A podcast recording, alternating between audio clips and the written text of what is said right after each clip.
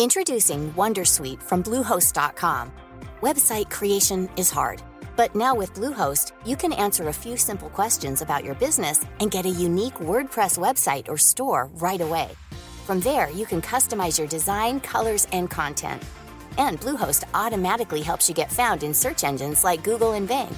From step-by-step guidance to suggested plugins, Bluehost makes WordPress wonderful for everyone. Go to bluehost.com/wondersuite.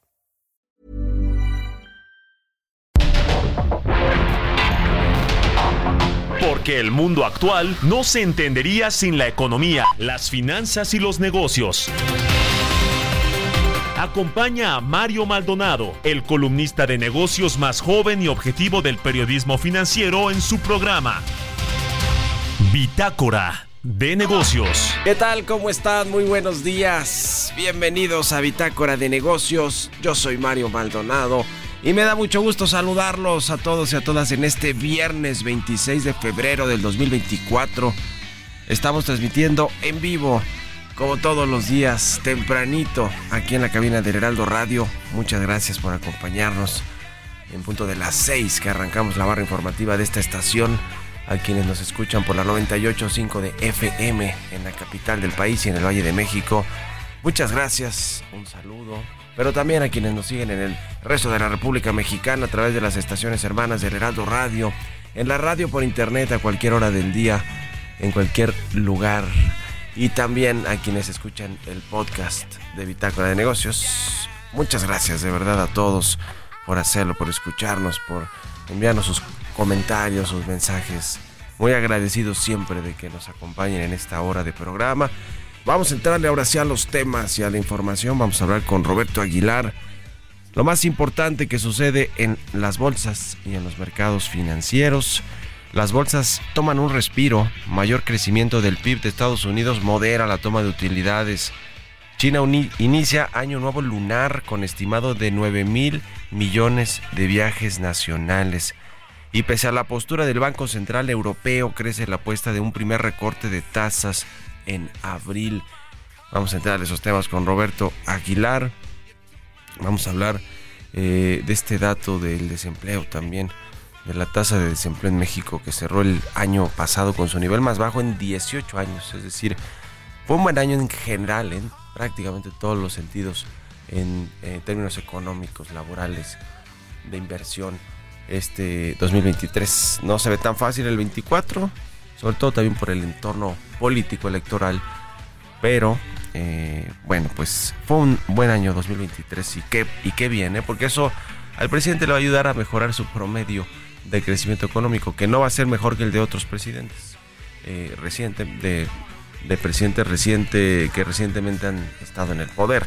Y digo recientemente, pues quizá desde los 80 eh, con Carlos Salinas hasta la época actual. Bueno, todos traen, traerán un promedio de crecimiento mayor que este de Andrés Manuel Obrador y tuvo que ver con la pandemia ciertamente, pero ya le decía, desde el inicio del sexenio, el primer año, la economía se estancó, no creció y no había crisis internacional, no había pandemia. Así que le vamos a entrar a estos temas, vamos a hablar con Emilio Saldaña El Piso, como todos los viernes, sobre lo más importante de la información tecnológica, cómo será la semana. Vamos a hablar, entre otras cosas, de los fraudes con inteligencia artificial. Ya ve que muchos bancos han alertado a usuarios, bancos y tiendas en línea, en fin, de estar muy atentos con el robo de información y con los fraudes. A ver, le eh, hicieron una, un audio, una voz al director de la Bolsa Mexicana de Valores que invitaba a invertir en cierto instrumento, lo cual, pues, eh, la verdad es ilógico que un director de la bolsa de valores invite a invertir en algún tipo de instrumento, porque no es su función de, promocionar las inversiones en tal o cual producto. O sea, sonaba inverosímil, pero, pero bueno, aún así, pues seguramente hay muchos quienes lo creyeron o quienes cayeron en esa, en esa trampa, en ese fraude. Así que vamos a hablar de eso con Emilio Saldaña, el piso, a estar atentos al uso de la inteligencia artificial. Eh, que bueno, pues ya sabe, la tecnología para bien y para mal se utiliza para mal. En este caso es justamente usar esa inteligencia artificial para robar, para hacer fraudes. Vamos a hablar con el doctor José Nabor Cruz, secretario ejecutivo del Coneval, encargado de medir la pobreza y los programas sociales Vamos a hablar del costo de la canasta alimentaria eh, que cerró en máximos el 2023, hablando de cómo cerró el año pasado. Y también la pobreza extrema por ingresos ascendió a 2.270 pesos por persona hasta el cierre de diciembre. Vamos a entrarle al detalle de estos datos finos con el doctor José Nabor Cruz. Vamos a hablar de Carlos Slim, que va a colocar 20 mil millones de pesos de deuda para subirse a esta ola, ola del nearshoring. Carlos Slim. Y vamos a hablar también con el diputado del PAN, Jorge Triana, sobre sus listas de candidaturas al Senado y a la Cámara de Diputados. Algunos pues muy criticados por lo que representan a esa política que pues que no ha funcionado ¿eh? y no no no me estoy montando en el eh, en el eh, lo que dice Movimiento Ciudadano en el eslogan de la vieja política y que ellos son la nueva política. No porque también bueno tienen a Dante Delgado y, bueno muchos más integrantes de la vieja política. Pero bueno no dejó el mejor sabor de boca empezando porque van los presidentes de los partidos Alito Moreno y Marco Cortés en las primeras listas de las primeras fórmulas para el Senado. Así que ya le preguntaremos a Jorge Triana de estos y otros temas. Así que quédense con nosotros de aquí hasta las 7 de la mañana. Vámonos al resumen de las noticias más importantes para comenzar este día con Jesús Espinosa. El presidente Andrés Manuel López Obrador señaló que el expresidente Ernesto Cedillo Ponce de León tiene derecho a expresarse y defender lo que piensa. Las declaraciones del jefe del Ejecutivo se dan luego de ser cuestionado sobre la participación del expresidente Cedillo en el marco de un foro privado de negocios. Él tiene derecho a expresarse y a defender lo que piensa, nada más. Como se sabe, pensamos distintos. Para él el neoliberalismo es un modelo viable. Para mí no. El neoliberalismo es para nosotros neoporfirismo y es proteger a las minorías. Durante la primera mitad de enero de este 2024, el índice del paquete contra la inflación y la carestía realizado por el CEO creció 8.84% respecto al igual periodo del 2023, que significó el mayor nivel de la primera quincena de mayo del año pasado, cuando se ubicó en 9.46%. De acuerdo con los últimos datos divulgados por el Instituto Nacional de Estadística y Geografía, en noviembre pasado la actividad económica profundizó su caída en comparación mensual. El indicador global de la actividad económica que da seguimiento mensual a la economía mexicana mostró una contracción de 0.5% mensual en noviembre, mayor a la de 0.1% que se observó en octubre.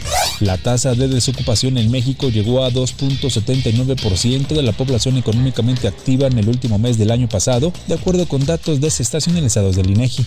En un contexto del deterioro de la calidad del aire, Nuevo León interpuso una denuncia ante la Fiscalía General de la República debido a una nueva emisión de contaminación proveniente de la refinería de Cadena propiedad de petróleos mexicanos.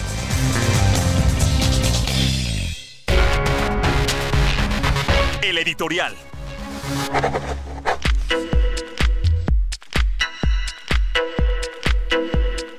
Bueno, este tema de Quintana Roo, de una empresa que se llama Aguacán, que es eh, del Grupo Mexicano de Desarrollo, del empresario Jorge Ballesteros o de la familia Ballesteros, que le quieren quitar esta concesión. Usted quizá ya, ustedes ya conocen quizá parte de este, de este asunto porque llegó a la mañanera una concesión del servicio de agua y alcantarillado en la zona turística de Quintana Roo, en Cancún. Eh, le quieren quitar el, negocio porque a través del Congreso local eh, una concesión que vencía hasta 2054, pero escaló, le decía, en el ámbito local, con Mara Lezama, la gobernadora que fue también alcaldesa de Cancún, y eh, con el presidente López Obrador, eh, porque llegó a la conferencia matutina. Eh, es un tema que, mire, suena como lo de Grupo México en su momento. ¿Se acuerda que el gobierno para hacer su proyecto del corredor transísmico no solo le pidió la concesión, sino que la tomó con la Marina y se generó pues un tema de incertidumbre porque no son las formas, no debería ser así, incertidumbre sobre el respeto de los contratos, las concesiones, el Estado de Derecho. Eh, es decir, no es el tema per se solamente este de Aguacán, sino el mensaje que envía un gobierno que quiere pues quedarse a toda costa con las concesiones que le parece que debe de tener, aunque haya contratos firmados y eh, en fin, ¿no? A mí me recuerda un poquito eso. Bueno, en este caso, escribí yo hoy eh, un poquito largo en el Universal sobre el derecho, sobre eh, los detalles de este asunto. Pareciera que más allá de pues hacer eficiente o más eficiente la operación de los recursos hidráulicos, el servicio hidráulico de agua y de alcantarillado en Cancún, más bien detrás de eso parece que pues ya no les gustan estos empresarios, no están de acuerdo con ellos y quieren pues llevar quizá a otros empresarios porque no hay muchas empresas que puedan dar ese servicio y el gobierno tampoco, esa es la realidad. Quizá está detrás de todo esto una empresa que ya es eh, vieja conocida de los gobiernos de el PRD en ese entonces o, o de Morena ahora o de Claudia Sheinbaum y del presidente López Obrador que pues podría estar teniendo eh, ese contrato.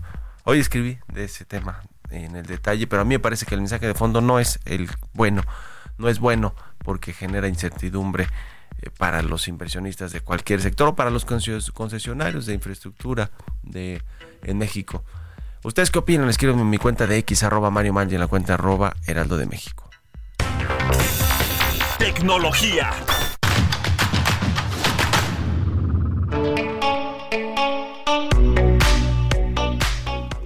Ya está con nosotros Emilio Saldaña, el Pisu, como todos los viernes, con lo más importante, la tecnología. Mi querido Pisu, ¿cómo estás? Buenos días.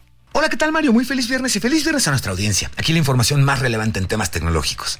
En este espacio he tenido el honor de darle cuenta de la llegada de la inteligencia artificial generativa hace unos meses, de las maravillas que se pueden hacer e igualmente le he mantenido informado sobre riesgos posibles que una tecnología tan avanzada, sin regulación correcta, puede representar. Y una de las amenazas que más preocupa a los expertos tiene que ver con los deepfakes, la facilidad con la que ciberdelincuentes pueden generar imágenes, audio o video destinados a realizar fraudes y estafas. La mayoría de los deepfakes se originan mostrando a un sistema, a un algoritmo, muchas imágenes de una persona, audios o videos, que luego se utilizan para generar nuevas versiones. El resultado es un archivo de video, casi siempre, en el que aparece una persona que se parece y habla igual que la persona real sin serlo. Algunos ejemplos a modo de broma que han resultado virales fueron las imágenes del Papa Francisco en contextos fuera de lugar portando una preciosa chamarra blanca. Y a medida que más plataformas con capacidad para generar este tipo de contenidos se ponen a disposición de cualquier usuario, las estafas continúan aumentando. En los últimos días, en México, hemos sido testigos de una ola de intentos de fraude en la que perfiles relevantes en nuestro país aparecen en un video invitándonos a invertir cuatro mil pesitos para recibir ganancias de 100 mil pesos al mes. Y aunque este tipo de intentos de engaño no son nuevos, ni fuera ni dentro de Internet, sí lo es la sofisticación. Hoy vemos y escuchamos a personajes de la esfera pública de nuestro país como Carlos Slim, Arturo Elías, Claudia Sheinbaum, Leo Zuckerman o los representantes del Banco de México o de la Bolsa Mexicana de Valores que aparecen en videos ofreciendo estas super oportunidades de inversión. Y la sofisticación es tal que si bien poniendo atención podría uno detectar algo raro en el video, las versiones de los últimos días han obligado al menos a Claudia Sheinbaum y Arturo Elías a publicar videos aclarando que no no son ellos, no obstante, se ven y se escuchan como si lo fueran. Así que esta importancia y relevancia que tiene la correcta regulación del uso y la generación de inteligencia artificial tiene que ver precisamente con casos como este que estamos ya sufriendo aquí en nuestro país y que es un fenómeno global. ¿eh? Y finalmente, en un reciente estudio sobre el uso de la tecnología y las redes sociales realizado a niñas y niños y adolescentes, se han observado tendencias muy interesantes que podrían indicarnos un poco el futuro de estas plataformas. De acuerdo al informe, por cierto, realizado por una empresa que genera una plataforma de control parental de cómo podemos controlar el tiempo y lugares que utilizan nuestras hijas e hijos en Internet y que me parece esto lo hace relevante, nos comparten aprendizajes muy interesantes. Por ejemplo, en promedio, las niñas y niños están pasando dos horas al día en Roblox, que es esta plataforma muy popular de videojuegos y que se destaca por ser un precursor del metaverso, especialmente en la forma en la que los usuarios tienen que interactuar a través de, avatares digitales en entornos 3D. Pero hay otro par de datos que me llaman mucho la atención. Uno es el tiempo adicionalmente de dos horas que en promedio niñas y niños dedican ahora a TikTok este número ha crecido con respecto al año anterior, pero además indican que también crece el uso de Instagram como una siguiente aplicación social muy popular entre jóvenes, niñas y niños, seguida por Facebook y sorprendentemente Pinterest y Snapchat. Y el segundo es un dato que me llama mucho la atención. Por primera vez se incorpora a este tipo de reportes lo que tiene que ver con herramientas de inteligencia artificial generativa, precisamente. Casi el 20% de los niños visitó un sitio web, en el caso de OpenAI, ChatGPT, en 2023 y lo convirtió en el 18 sitio más visitado en este grupo durante el año. Los cambios, por supuesto, reflejan cómo nuevas generaciones están adoptando y adaptando el uso de la tecnología y plataformas digitales en su vida cotidiana y obviamente esto nos proporciona una perspectiva muy valiosa sobre el futuro del entorno digital. Que tengan bonito fin de semana. Soy Emilio Saldaña, El Piso. Economía y mercados.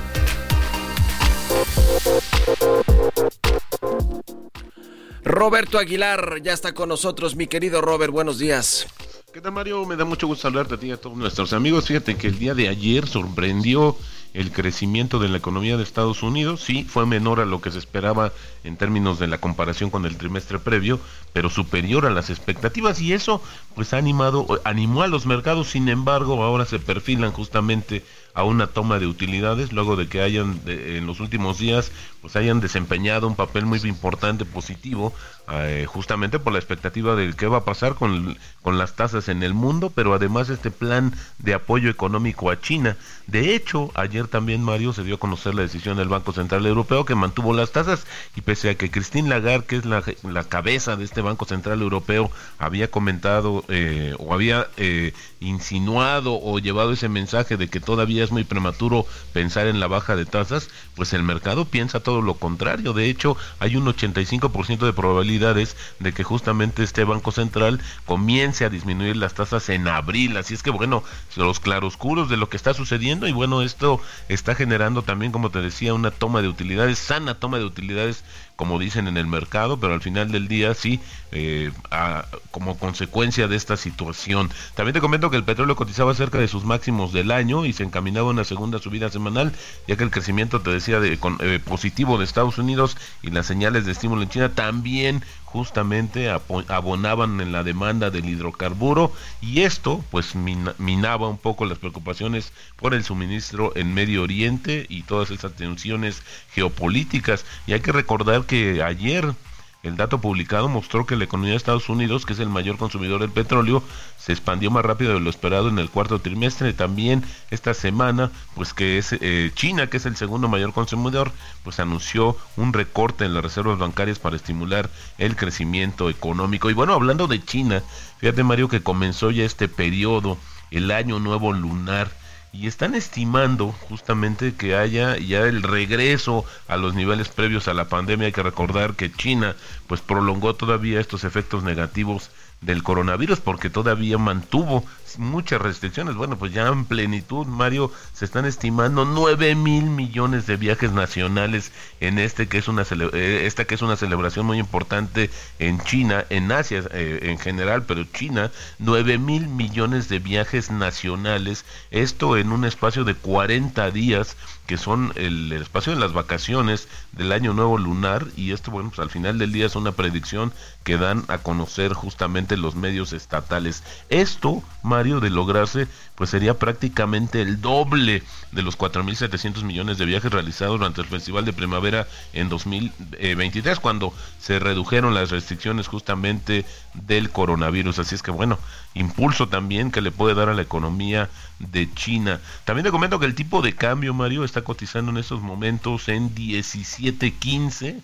Eh, también hay que anotar que justamente eh, eh, ayer marcó un nivel de 17.22, se ha mantenido más o menos estable y con esto tenemos una depreciación ya acumulada en el año de 1.1%, así el tema del tipo de cambio y nada más sumaría rápidamente que se dio a conocer justamente el tema de la actividad comercial, el intercambio comercial que ya cerró justamente en diciembre y México registra un superávit de 1.856 millones de dólares en la balanza comercial desestacionalizada perdón, al mes de diciembre. Esto lo informó, lo acaba de informar justamente el INEGI y la balanza no ajustada por estacionalidad registró un superávit equivalente a 4.242 millones de dólares, Mario. Y el América se va a la bolsa, mi querido Robert. Mira, ese es un tema que se había comentado desde hace varios meses, desde el año pasado, pero finalmente ya se dan a conocer más detalles sobre esta situación. Sería el primer equipo de fútbol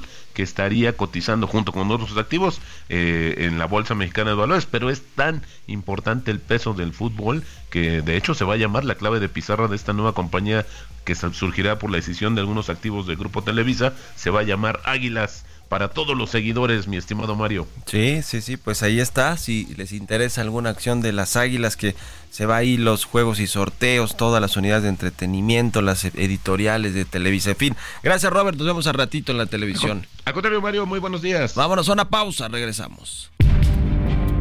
En un momento continuamos con la información más relevante del mundo financiero en Bitácora de Negocios con Mario Maldonado. Regresamos.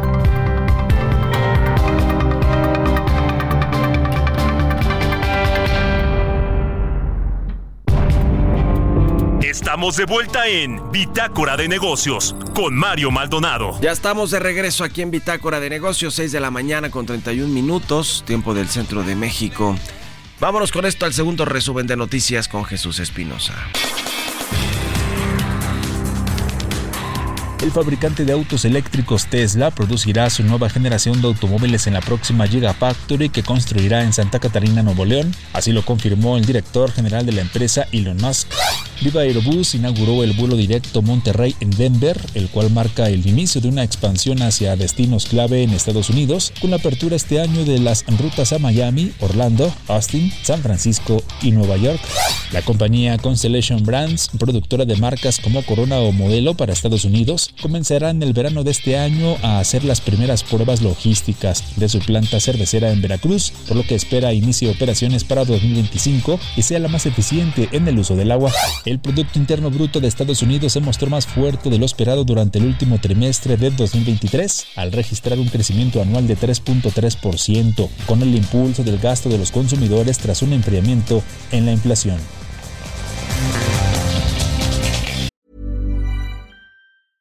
Introducing Wondersuite from Bluehost.com. Website creation is hard, but now with Bluehost, you can answer a few simple questions about your business and get a unique WordPress website or store right away.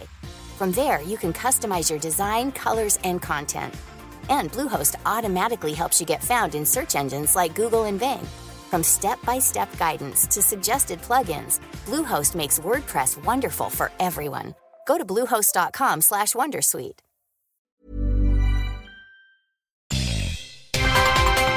Entrevista.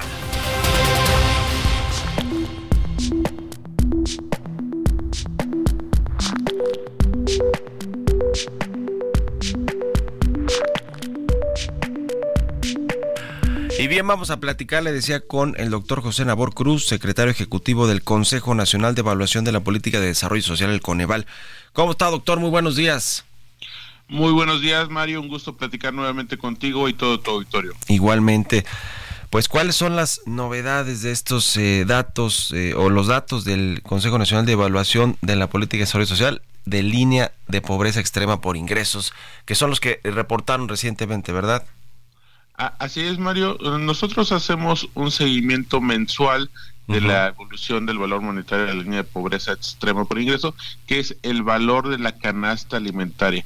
El último dato disponible es el que se refiere a diciembre de 2023, eh, muy puntualmente el dato para, bueno, primero compartir al auditorio que la canasta alimentaria es un conjunto amplio de productos que en su momento Coneval definió en cuanto al requerimiento nutricional mínimo por persona que requerimos para pues satisfacer los requerimientos de consumo de vegetales, de frutas, de carnes, de lácteos. Entonces, en ese sentido, hacemos un monitoreo por la desagregación territorial. Tenemos un monitoreo de productos en las áreas urbanas del país y en las áreas rurales del país. Recordar que estas últimas son aquellas eh, localidades definidas por el INEGI con menos de 2.500 habitantes. En ese sentido, el valor monetario de la canasta alimentaria del ámbito rural fue de 1.743 pesos con 61 centavos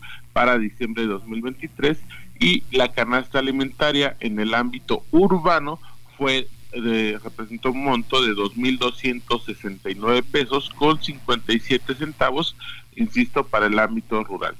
Si vemos el comportamiento en términos anualizados, ciertamente Mario, el año pasado lo cerramos ya con una ligera estabilización en el, en el crecimiento anualizado de las canastas alimentarias, ya que en el ámbito eh, rural el crecimiento del valor monetario de esta canasta alimentaria entre diciembre de 2022 y diciembre de 2023 fue de un 6.9%, en el ámbito urbano fue ligeramente menor, 6.82%, y eh, si bien eh, ha habido una desaceleración cuando lo comparamos sobre todo en los últimos meses del 2022, en ese momento recordarás inclusive también lo tuvimos la oportunidad de comentarlo, tuvimos un aceleramiento muy fuerte del incremento de esta canasta alimentaria, eh, en ambos casos, tanto el rural y urbano, fue mayor al 12% anualizado en los meses de noviembre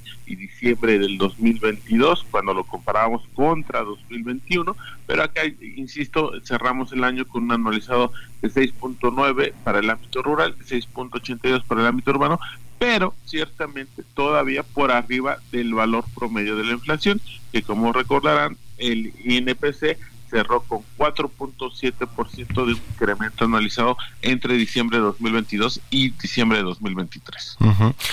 Pues sí, no se dieron eh, en precios o no de la manera que se esperaba muchos alimentos de la canasta básica y, siguieron presionando, eh, pues sí, los bolsillos de los, de los mexicanos por el tema de la, de la inflación. Ahora, eh, este, eh, estos datos eh, tienen que ver con el contexto internacional, pero también con el nacional y con la política monetaria del Banco de México. ¿Cómo, cómo hacen esa evaluación de, de, eh, por ejemplo, también los programas sociales, el dinero que llega a, a los hogares de, México para pues tratar de, de, paliar todo esto y también con, con los aumentos en los salarios, por el, particularmente por el salario mínimo que ha generado un efecto también en el resto de la iniciativa privada y, de, y del eh, ámbito laboral, es decir, para todos los sindicatos que renegocian contratos colectivos, pues han puesto ese ejemplo de cómo ha ido creciendo el salario mínimo, pero eh, eh, esto esto ayuda a, digamos a compensar los altos precios de los productos, pero en este caso no fue suficiente, doctor. Ese es un poco el análisis, evaluación. Bueno, afortunadamente son dos cuestiones. La primera, eh, si vemos eh, la evolución al interior de los productos de la canasta alimentaria para el, dato de diciembre de 2023, ciertamente me parece que fue algunos elementos de productos eh, que se tienen una mayoría de producción interna los que tuvieron un mayor incremento. Te voy a poner algunos ejemplos muy puntuales eh, la cebolla tuvo un incremento anualizado entre diciembre de 2022 y diciembre de 2023 de un 82%. Eh, el frijol en grano, que probablemente hay su componente de importación fue el que derivó en un incremento anualizado de un 19.9% de su precio y el limón, el limón de manera anualizada se incrementó un 18.1%. También tuvimos, eh, debo de retomarlo, eh, algunos eh, productos alimentarios que disminuyeron, aunque sea ligeramente, su valor en términos anualizados. Tanto el bistec de puerco como la costilla y chuleta de puerco, ambos disminuyeron un 3.5% y el pescado entero limpio eh, también disminuyó un 3.2%. Entonces, eh, en tu primer planteamiento, ciertamente me parece que fueron algunos productos que tienen, insisto, su mayor nivel de producción de manera interna, los que presionaron eh, a este incremento anualizado de un poco más del 6% de ambas canastas alimentarias. Ahora bien, en cuanto a estos elementos como es el salario mínimo, pues ciertamente recordarás que nosotros eh, monitoreamos los niveles de pobreza laboral eh, si bien no lo medimos mensualmente, lo medimos de manera trimestral y el último dato disponible eh, de acuerdo a la encuesta nacional de ocupación y empleo fue lo que publicamos para el tercer trimestre de 2023. Eh, ya estamos a semanas de eh, publicar el cuarto trimestre de este mismo año, pero el dato es que 37.3% de la población está en situación de pobreza laboral. ¿Qué es pobreza laboral? Pues es eh, tomamos exclusivamente el valor monetario del eh, ingreso laboral de las personas y lo comparamos justamente con el valor de la canasta alimentaria y si pueden adquirir o no esta canasta alimentaria. Entonces, si bien debo decirlo, ha habido una disminución importante, sobre todo después de pandemia, de este indicador. En el tercer trimestre de 2020, en un momento más álgido de pandemia, este indicador se ubicó en un, poco más del 47% de la población en situación de pobreza laboral el cierre para el tercer trimestre de 2023, insisto, se ubicó por arriba ligeramente de un 37%. Hemos tenido una disminución acumulada de 10 puntos porcentuales, pero todavía no, todavía no hemos llegado a lo que teníamos previo al inicio de la pandemia. Eh, en el primer trimestre de 2020 tuvimos el punto más bajo de los últimos prácticamente 14 años con un 36 8% de la población en situación de pobreza laboral. Eh, estamos ya muy cerca, casi un medio punto porcentual de llegar a ese nivel, pero aún no lo llegamos. Esperemos que tanto con eh, eh, el cierre de 2023 y sobre todo este incremento que se anunció para este año de 20% por ciento el salario mínimo, pues podamos seguramente cuando demos a conocer la cifra apoyados de la ENO y de INEGI, pues ver el efecto, si sí, sí, ya pudimos recuperarnos a nivel prepandémico. Estos programas eh, como el paquete contra la inflación y la carestía, el PASIC en sus diferentes versiones, pues no, no, no han resultado mm, eh, pues eh, con, con el, el tan eficientes o con vaya valga la redundancia con los resultados que se, que se esperaban para tratar de, de, disminuir el costo de algunos productos o el precio de algunos productos particularmente de los alimentos que son los que eh, pues están en la canasta básica y que han eh, pegado digamos eh, a las a las familias en el tema de los de los incrementos de precio. Cuál es la evaluación que tienen ustedes sobre estos programas como el PASIC Justamente en su momento, inclusive cuando se dio a conocer este programa, el gobierno federal se acercó a Coneval justamente para que se apoyara en cuanto a estos productos, digamos, al interior de la canasta básica cuáles eran justamente los que tenían mayor incidencia en la volatilidad de los eh, de los precios de la de la propia canasta eh, en su momento eh, con la Secretaría de Economía sobre todo con el mantuvo mucho diálogo. Y lo que te puedo decir Mario es que fueron varios factores los que ayudaron a, ir frenando esa gran aceleración de eh, la inflación, sobre todo en, el incremento de la canasta alimentaria que vimos en el segundo semestre de 2022. Ciertamente este programa tuvo incidencia en algunos productos muy volátiles como son el jitomate, la misma cebolla, limón, algunos eh, productos, eh, carnes sobre todo, eh, pero ciertamente te diría que la desaceleración fuerte de los productos alimentarios se dio casi un año después de la implementación de este programa en específico, ya que eh, recordarás que el aceleramiento eh, inició aproximadamente en agosto del 2022 y no fue hasta en junio del 2023 que ya tuvimos eh, por ponerte un ejemplo, un incremento anualizado de la canasta alimentaria de solamente el 7.7%. Todos los meses previos, de acuerdo al monitoreo que hicimos desde Coneval, el incremento anualizado de las canastas alimentarias rondó entre el 9, 10 u el 11%, como te comentaba, que así cerramos en, noviembre y diciembre de 2022. Ciertamente tuvo una incidencia, pero también en su momento eh, hemos platicado la política monetaria de Banjico, el incremento de las tasas de coadyuvó a que también se fuera a, en los primeros meses de 2023 del año pasado a empezar a desacelerar tanto la propia inflación y en específico algunos elementos de la canasta alimentaria. Entonces me parece que fueron la combinación de, de, varios factores, Mario, los que permitieron que hacia mediados del año pasado pues ya se lograra la estabilidad en cuanto a tasas anualizadas menores del 6% que así tuvimos entre julio y noviembre del año pasado. Pues muy interesante. Muchas gracias, como siempre, doctor José Nabor Cruz, secretario ejecutivo del Coneval, por estos minutos y muy buenos días. Muy buenos días, muchas gracias. Hasta luego. 6 de la mañana con 45 minutos. Vamos con las historias empresariales. Historias empresariales. América Móvil, el gigante de las telecomunicaciones del multimillonario Carlos Slim, anunció que va a colocar hasta 20 mil millones de pesos de deuda en la Bolsa Mexicana de Valores con la finalidad de aprovechar pues, las oportunidades que abre el Near Shoring. Nos platica del tema Giovanna Torres.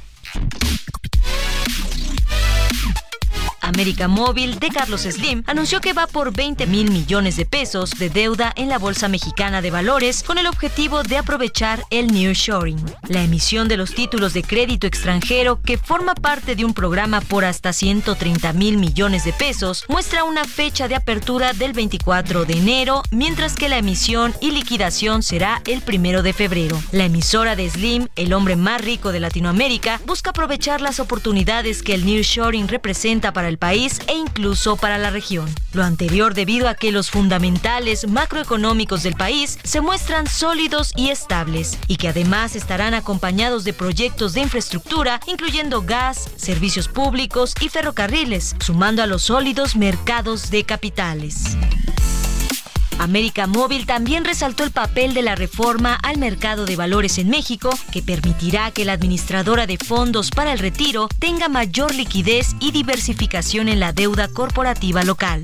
La colocación fue calificada como la nota AAA por parte de Moody's, Standard Poor's, Global Ratings y Fitch México, misma que indica que la emisora mexicana cuenta con la capacidad para cumplir con sus compromisos y obligaciones financieras.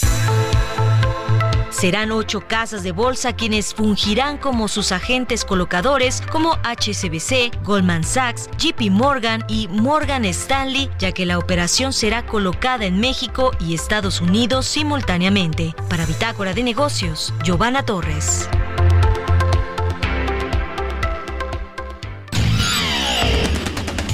Mario Maldonado en Bitácora de Negocios.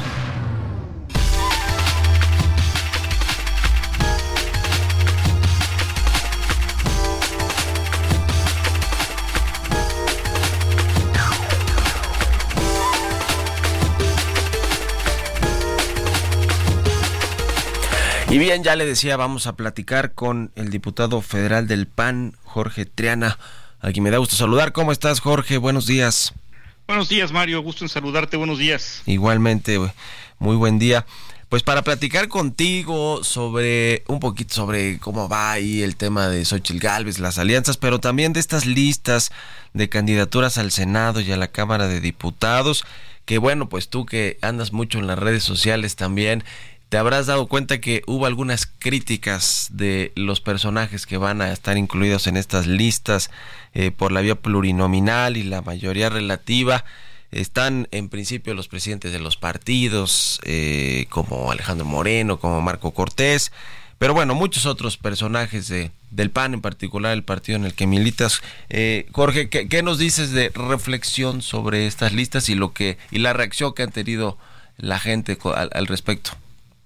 Mira, creo que las, las críticas sobre estas listas eh, a las diputaciones, sobre todo las de representación proporcional, pues son, son válidas y son muy sustentadas. Yo suscribo eh, eh, pues prácticamente cada palabra de ellas. creo que en general la partidocracia, porque en este momento es el, el, el, PRI, el PAN, el PRD, pero más adelante vendrán el mismo sentido seguramente las de Morena, los partidos no han entendido el mensaje y, es que eh, los partidos tienen que abrirse, abrirse a la sociedad, abrirse a la ciudadanía, a la sociedad civil, eh, para que para que no sea tan honda esta, esta brecha que hay entre la ciudadanía y eh, los, los políticos. Es una queja constante de, de, la sociedad y creo que no tomamos nota y bueno, pues seguramente esto tendrá algún tipo de repercusiones. Pero, por otro lado también se nos olvida, pero cada tres años pasa lo mismo, ¿eh? Las listas eh, son objeto de críticas porque siempre están los nombres eh, eh, que, estamos acostumbrados a ver. y se repiten en una y otra ocasión.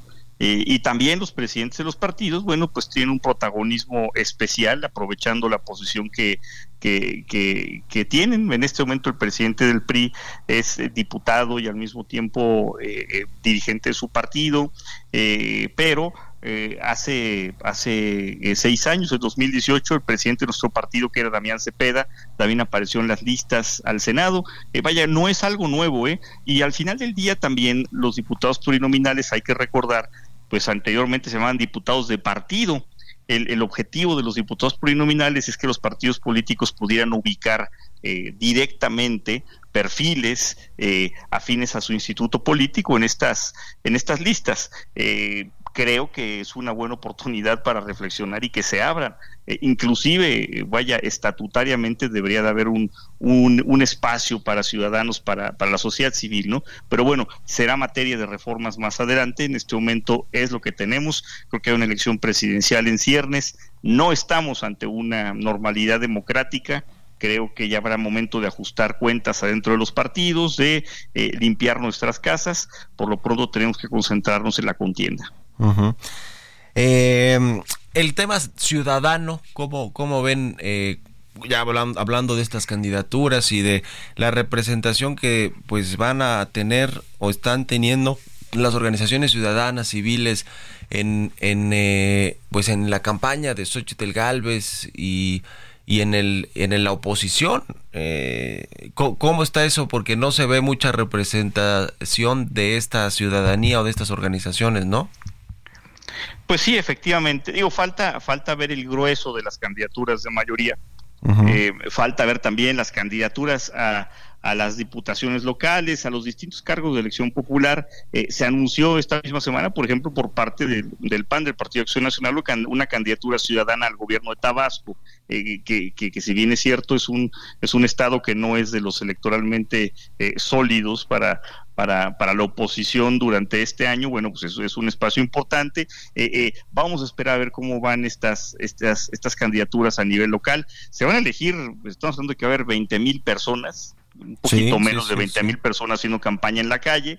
Eh, y, bueno, yo espero que a nivel local, que por en los próximos días vamos a tener noticias sobre estas, esta lista de candidaturas, se puedan abrir también a la sociedad civil. Insisto, creo que lo ideal, lo óptimo, hubiera sido que aparecieran especialistas sobre todo en temas. Mira, y tampoco se trata de, incluir gente eh, eh, sin algún criterio. Yo aspiro que algún día el Congreso de este país tenga al mejor ambientalista de, de, México, presidiendo la Comisión de Medio Ambiente, al mejor economista en Hacienda, eh, a un especialista eh, en, ingeniería, en la Comisión de Infraestructura, etcétera. Este país está urgido de especialistas y estos eh, definitivamente no van a venir de dentro de los partidos políticos, hay que decirlo.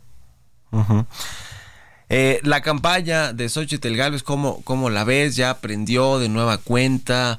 este tema de las... Va, a ser sus mañaneras, lo anunció, no, no sé si muchos están de acuerdo con eso con esa estrategia. ¿Qué te parece de, de, cómo entró a la intercampaña Xochitl Galvez? Mira, creo que creo que después de un, un eh, pues un, eh, un, un lapso de, de algunas semanas donde fue blanco de críticas la campaña, donde se decía que no prendía, que había pues una, una, estrategia muy errática, creo que se cerró muy bien, con un mensaje ya muy sólido, con un mensaje muy claro, eh, con un mensaje que, que, que, le queda a la ciudadanía en mente. Eh, esto nos quedó claro los que estamos involucrados. Falta que este mensaje baje a las personas que van a votar, que es la parte más importante. ¿no? Eh, está muy claro lo que propone Xochitl.